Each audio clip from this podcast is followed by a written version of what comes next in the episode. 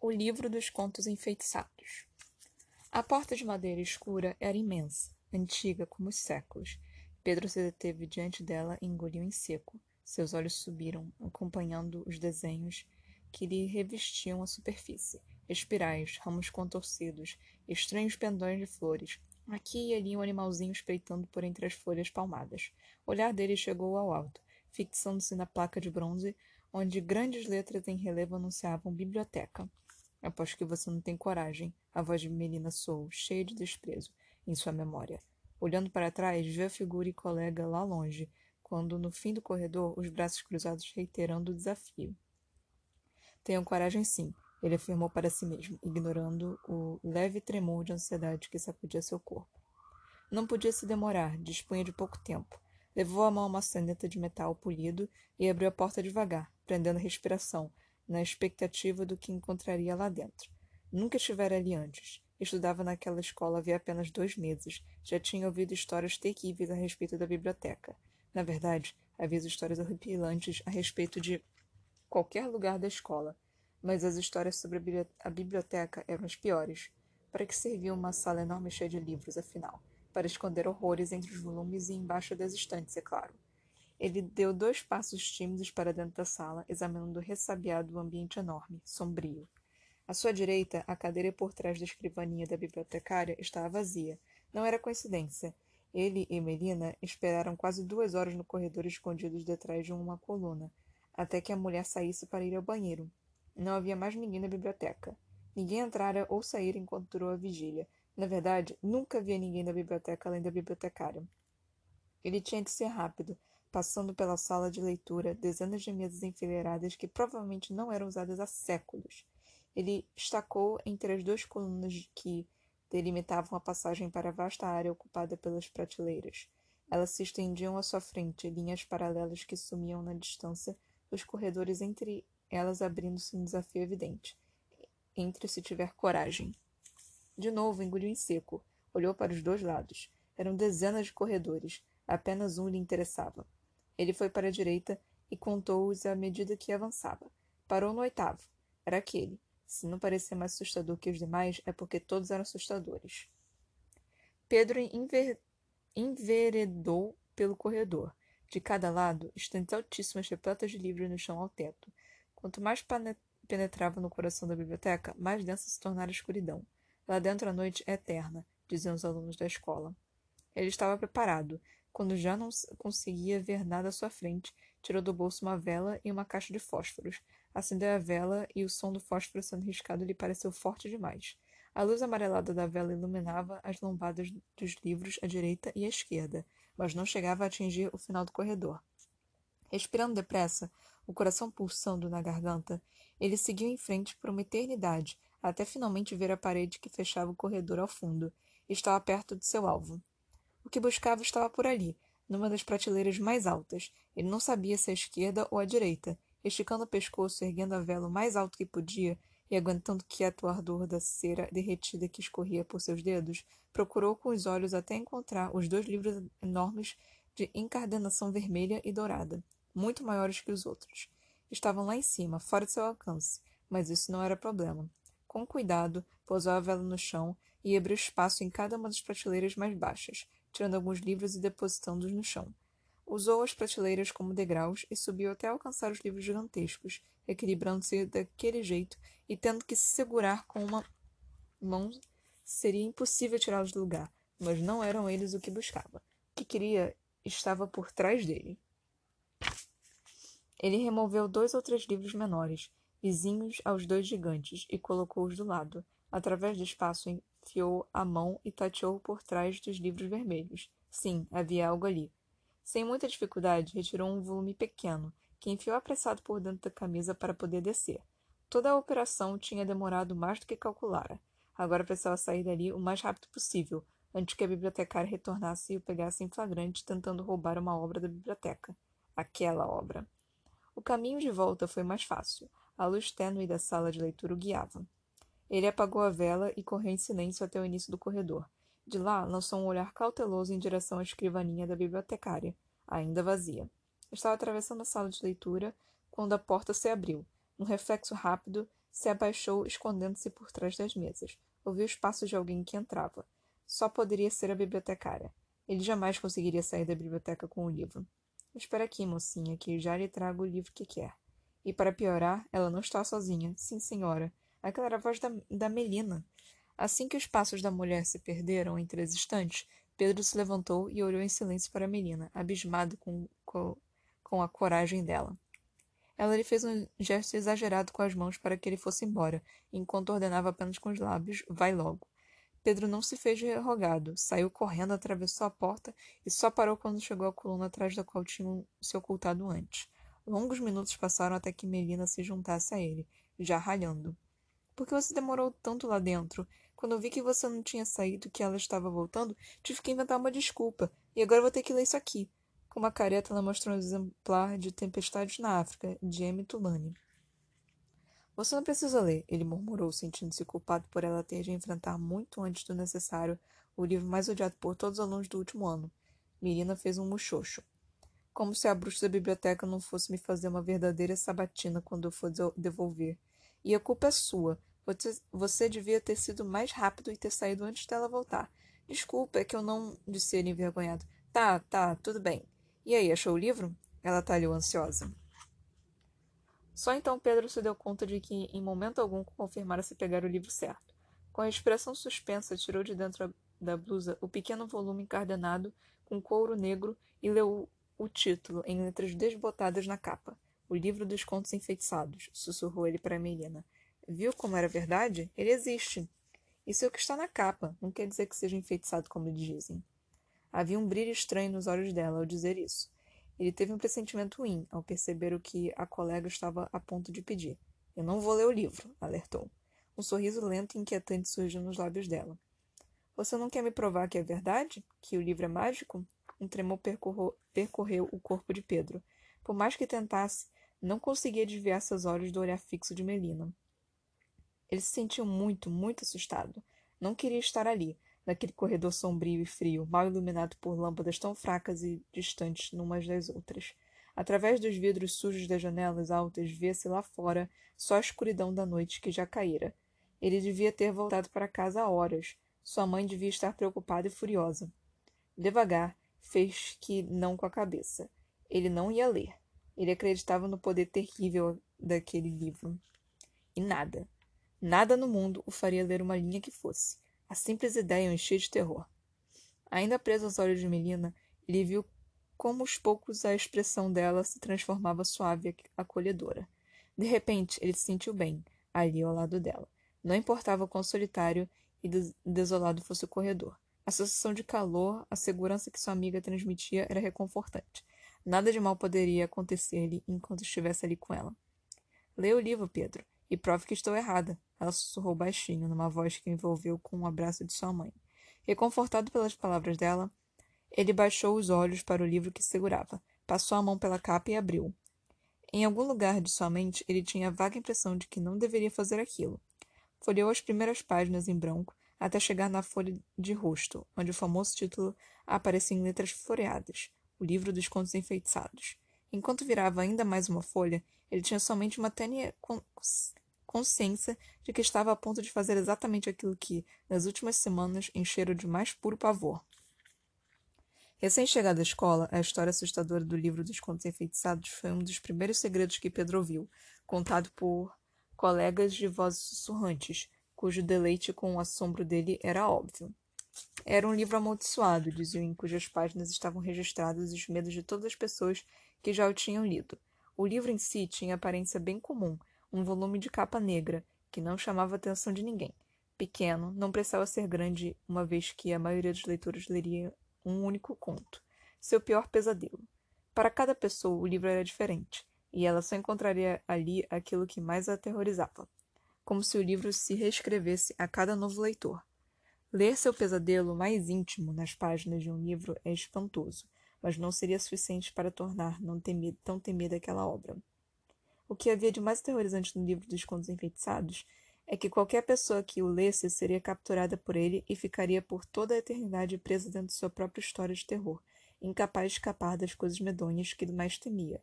Só feiticeiros poderosos seriam capazes de ler o livro sem ficarem aprisionados, e só eles poderiam ler todos os contos, todas as histórias das pessoas presas dentro dele. O livro dos contos enfeitiçados estava escondido na biblioteca, sob a guarda da bibliotecária.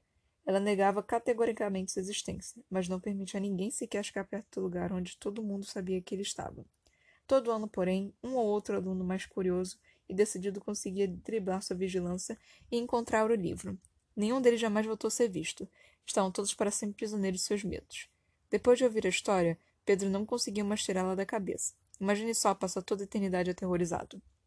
Daí em diante, todas as noites sonhava que estava lendo tal livro. Sonhava com as cenas horríveis, monstros perseguindo, gente morta sentando-se a seu lado na sala de aula, lugares escuros e tenebrosos povoados por ratazanas gigantescas que o atacavam sem que ele tivesse para onde fugir.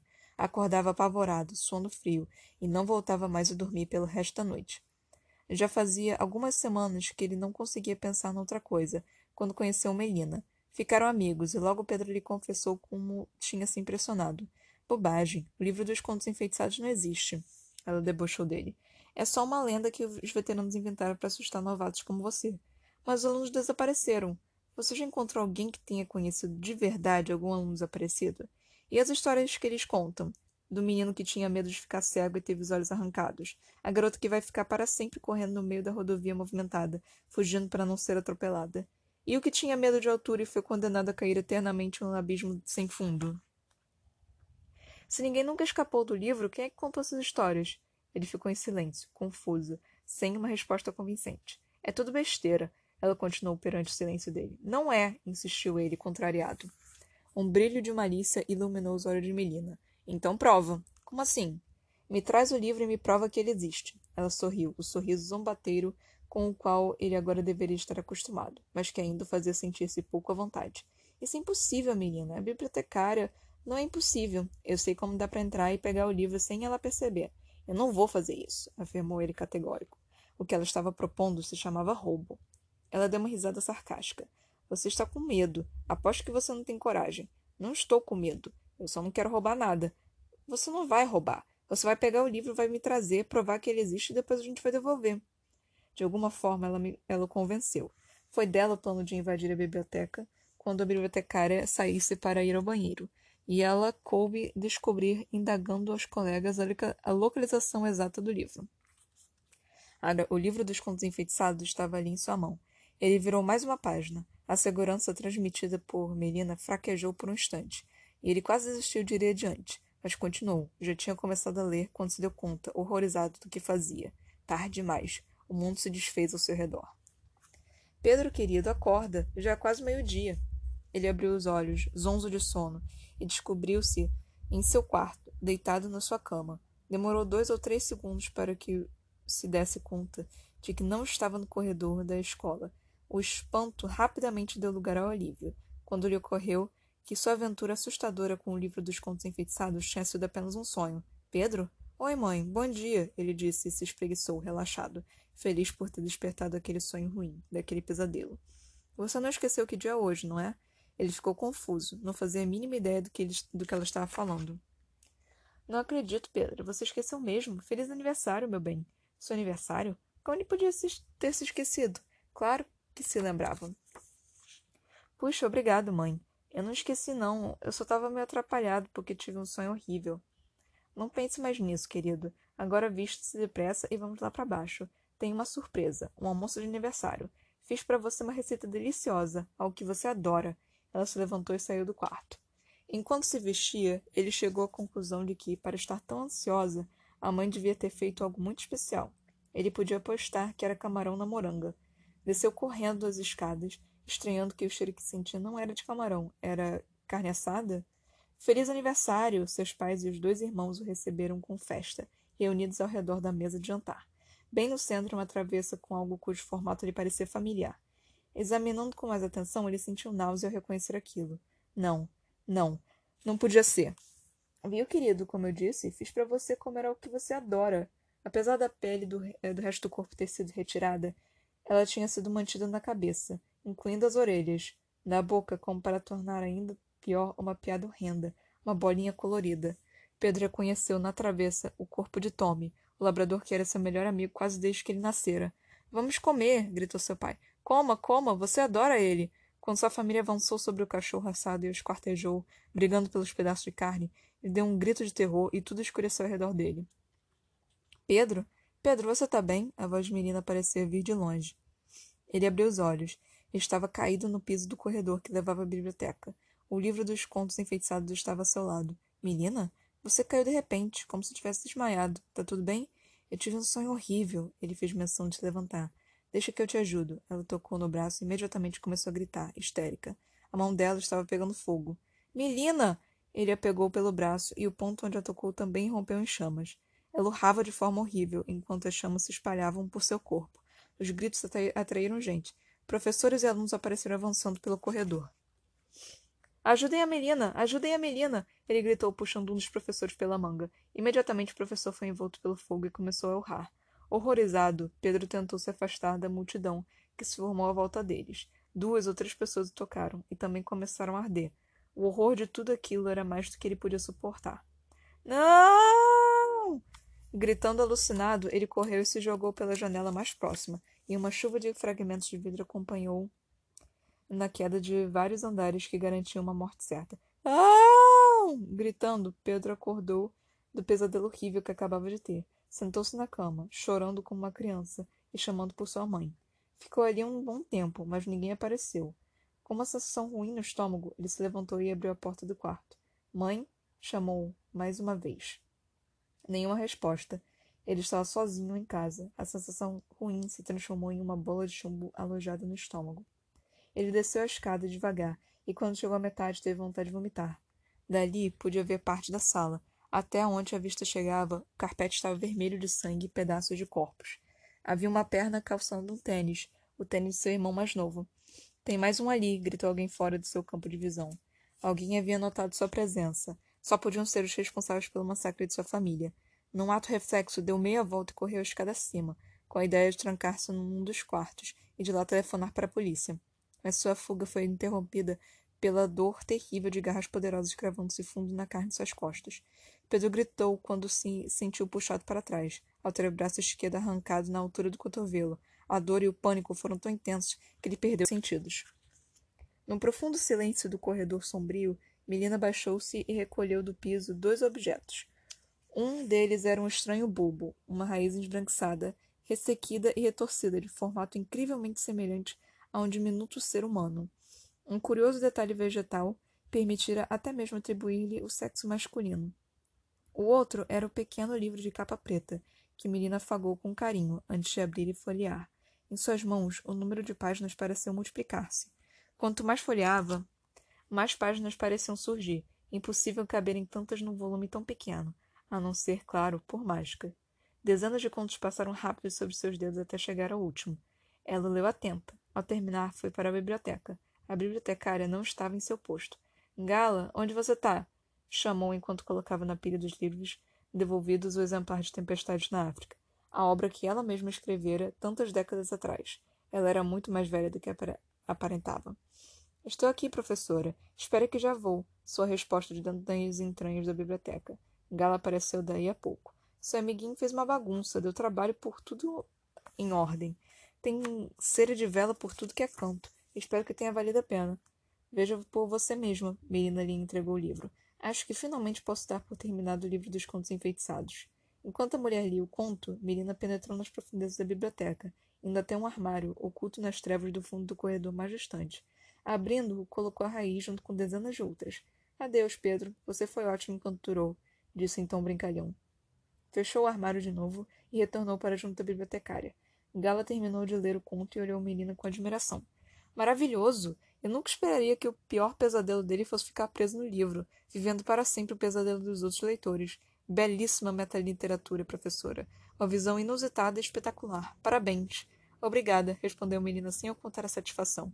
Eu realmente teria preferido usar gente de verdade em vez de homúnculos de mandrágora. Todo o trabalho que dá para animá-los, fazê-los crescer até o tamanho humano, dotá-los de emoções, criar uma história e uma vida para eles, e no fim eles sempre voltam a ser meros tubérculos inertes. É meio frustrante, sabe? Mas tendo em vista que a diretora me proibiu de colocar os nossos alunos no livro, paciência, fazer o quê? Bom, o importante é que daqui para frente, mais nenhum estudante vai se recusar a ler Tempestade na África. Sim, especialmente quando a alternativa for ler o livro dos contos enfeitiçados. Ah, não vejo a hora de dar a notícia a eles.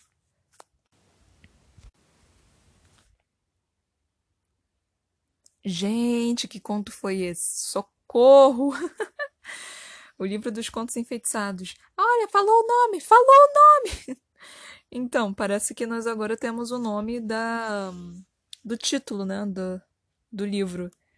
Vai ser interessante colocar isso na, no título. Vai ser O Livro dos Contos Enfeitiçados. Tração. O Livro dos Contos Enfeitiçados. Isso vai ser divertido. Mas, gente, um, esse negócio de ter um livro que conta todos os seus medos me lembrou muito Harry Potter, vou confessar. Que me lembrou muito o Bicho-Papão. Que o Bicho-Papão, ele toma a face de todos os seus medos, né? Então me lembrou muito o Bicho-Papão. Mas no final das contas, o Pedro nem era um ser humano, ele era uma mandrá mandrágora que, com emoções interessantes. É, bem interessante. Eu, enquanto eu lia, eu lembrei desse conto, que eu já tinha lido há um tempo atrás. Eu lembro que, tipo, foi ele e foi o Olho Vermelho que me deram medo. Porque quando eu li pela primeira vez, eu fiquei morrendo de medo desses dois contos. Os outros são bonitinhos, mas esse daqui esses são, foram os únicos que me deixaram realmente com medo. Muito interessante essa ideia de, tipo, colocar é, o medo de todas as pessoas num livro. E o medo do Pedro ser viver todos os medos. Muito interessante, real. E tiveram alguns medos ali que, nossa, medonhos, né? tipo, comer o cachorro da família. Nossa, é horrível isso, gente. Não sei se seria bem um medo meu, mas com certeza teria repulsa. Teria mais um, um quesito gore aí do que horror ou terror, no, em sentido de gênero literário, alguma coisa assim. Então, assim, é muito interessante. Enquanto eu tava lendo no início, eu me lembrou também muito de Harry Potter, esse conto. Porque logo no início, tava falando tipo da biblioteca que você tinha aqui num lugar muito oculto, me lembrou muito do Harry indo para a biblioteca na sessão na sessão não era reservada, na né? sessão proibida, e ele procurando o livro do Nicolau Flanel para pesquisar sobre a Pedra Filosofal. Eu ia falar Pedra Fundamental, mas eu acho que Pedra Fundamental não está errada. Eu acho que são esses dois nomes para Pedra Filosofal. Mas enfim, é... Aí, tipo, é, me lembrou muito a cena do Harry Potter com a lâmpada junto com o, a capa de invisibilidade falando Nicolau Flanel, Nicolau Flanel, e aí abrindo o livro assim e o livro gritando na cara dele. Se eu não me engano, isso não acontece no livro de verdade, no livro de Harry Potter, isso acontece no filme. Mas, tipo, me lembrou muito essa parte. Uma coisa que, assim, me, me deixou. É, não me deixou, não, mas eu achei interessante foi que a biblioteca estava completamente vazia. Tipo, que tristeza é essa? Mas que, mas que coisa triste. Como assim uma biblioteca vazia? Tudo bem que as bibliotecas aqui no Brasil não são não são lá essas coisas. Eu morei um tempo em Gales e eu basicamente vivia na biblioteca. Eu, tipo, tinha biblioteca quase que em toda esquina. E aí você tinha seu cartãozinho, você podia alugar os livrinhos lá. E eu saía com um um turbilhão de livros, um, um negócio de livros que era quase do meu tamanho. E eu lia tudo em uma semana. Eu não lia, eu não lia tudo, né? Tipo, eu lia metade, e aí depois eu, tipo, ah, esses daqui eu estou devolvendo, esses daqui eu estou renovando. Então, tipo, eu, eu cresci minha adolescência. Minha adolescência de 3 anos, de 10 anos até os 3 anos. Minha pré-adolescência foi basicamente dentro de uma biblioteca. De algumas bibliotecas, porque tinha algumas bibliotecas.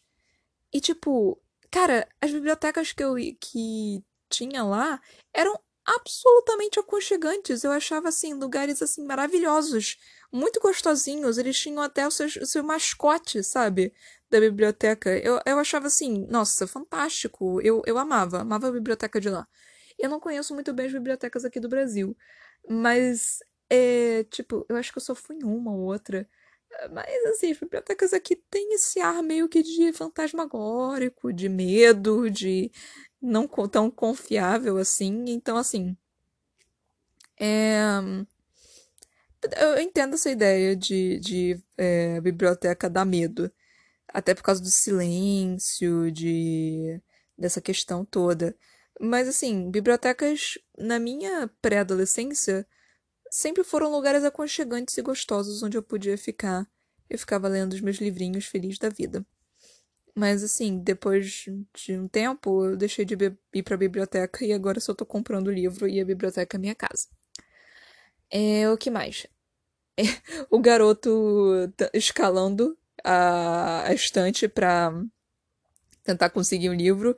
Eu, eu, eu devo admitir que eu, eu me senti representada, porque eu sou pequena. Então, muitas vezes que eu tô, tipo, no mercado, não precisa ser nem uma biblioteca, tipo, as coisas que eu quero estão lá em cima.